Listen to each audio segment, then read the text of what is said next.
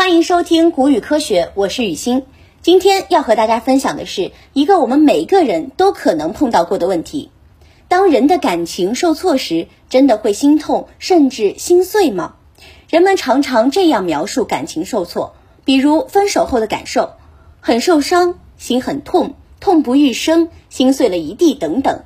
有时候我们会认为这些词汇稍显夸张，但其实这些描述并非毫无理由。对人类而言，疼痛是一个表明危险的信号。例如，你的脚趾被绊了一下，那么会有一小会儿，你的全部注意力都在这只脚趾上。疼痛真的很容易扰乱你的注意力，让你异常专注，停止做那些很糟糕的事情。而从进化的角度来看，人类祖先的生存需要一个联系紧密的社会网络，通过合作更好地收集食物，抵御捕食者。而如果你与他人没有联系，你就很难找到可以一起繁衍后代的人。因此，有办法避免被拒绝的人类祖先，通常会有更高的生存几率。二零一一年，心理学家使用功能性磁共振成像技术，对四十位刚刚经历了分手、正在经历悲伤人士进行了大脑扫描。参与者看到甩了自己的前任照片和多年好友的照片，触摸到了一个温暖舒适的物体和一个过热的物体。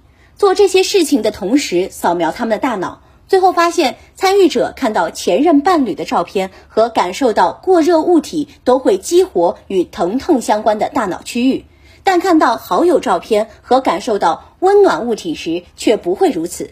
也就是说，情感痛苦时的大脑活跃区域与遭受身体疼痛时的活跃区域是相同的，情感上的疼痛体验是确实存在的。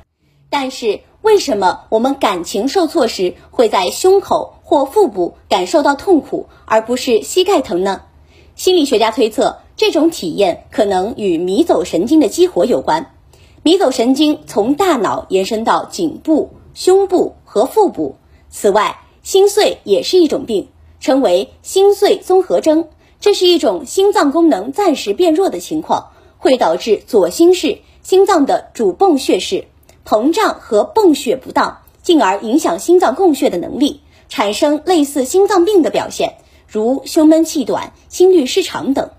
不过，通常情况下，感情受挫并不会导致心碎综合症，这只是少数人的应激时的极端表现，往往会在几天到一周内恢复。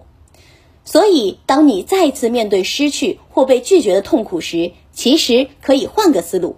这种感受这类痛苦的能力，很可能是为了帮助我们生存而进化出来的。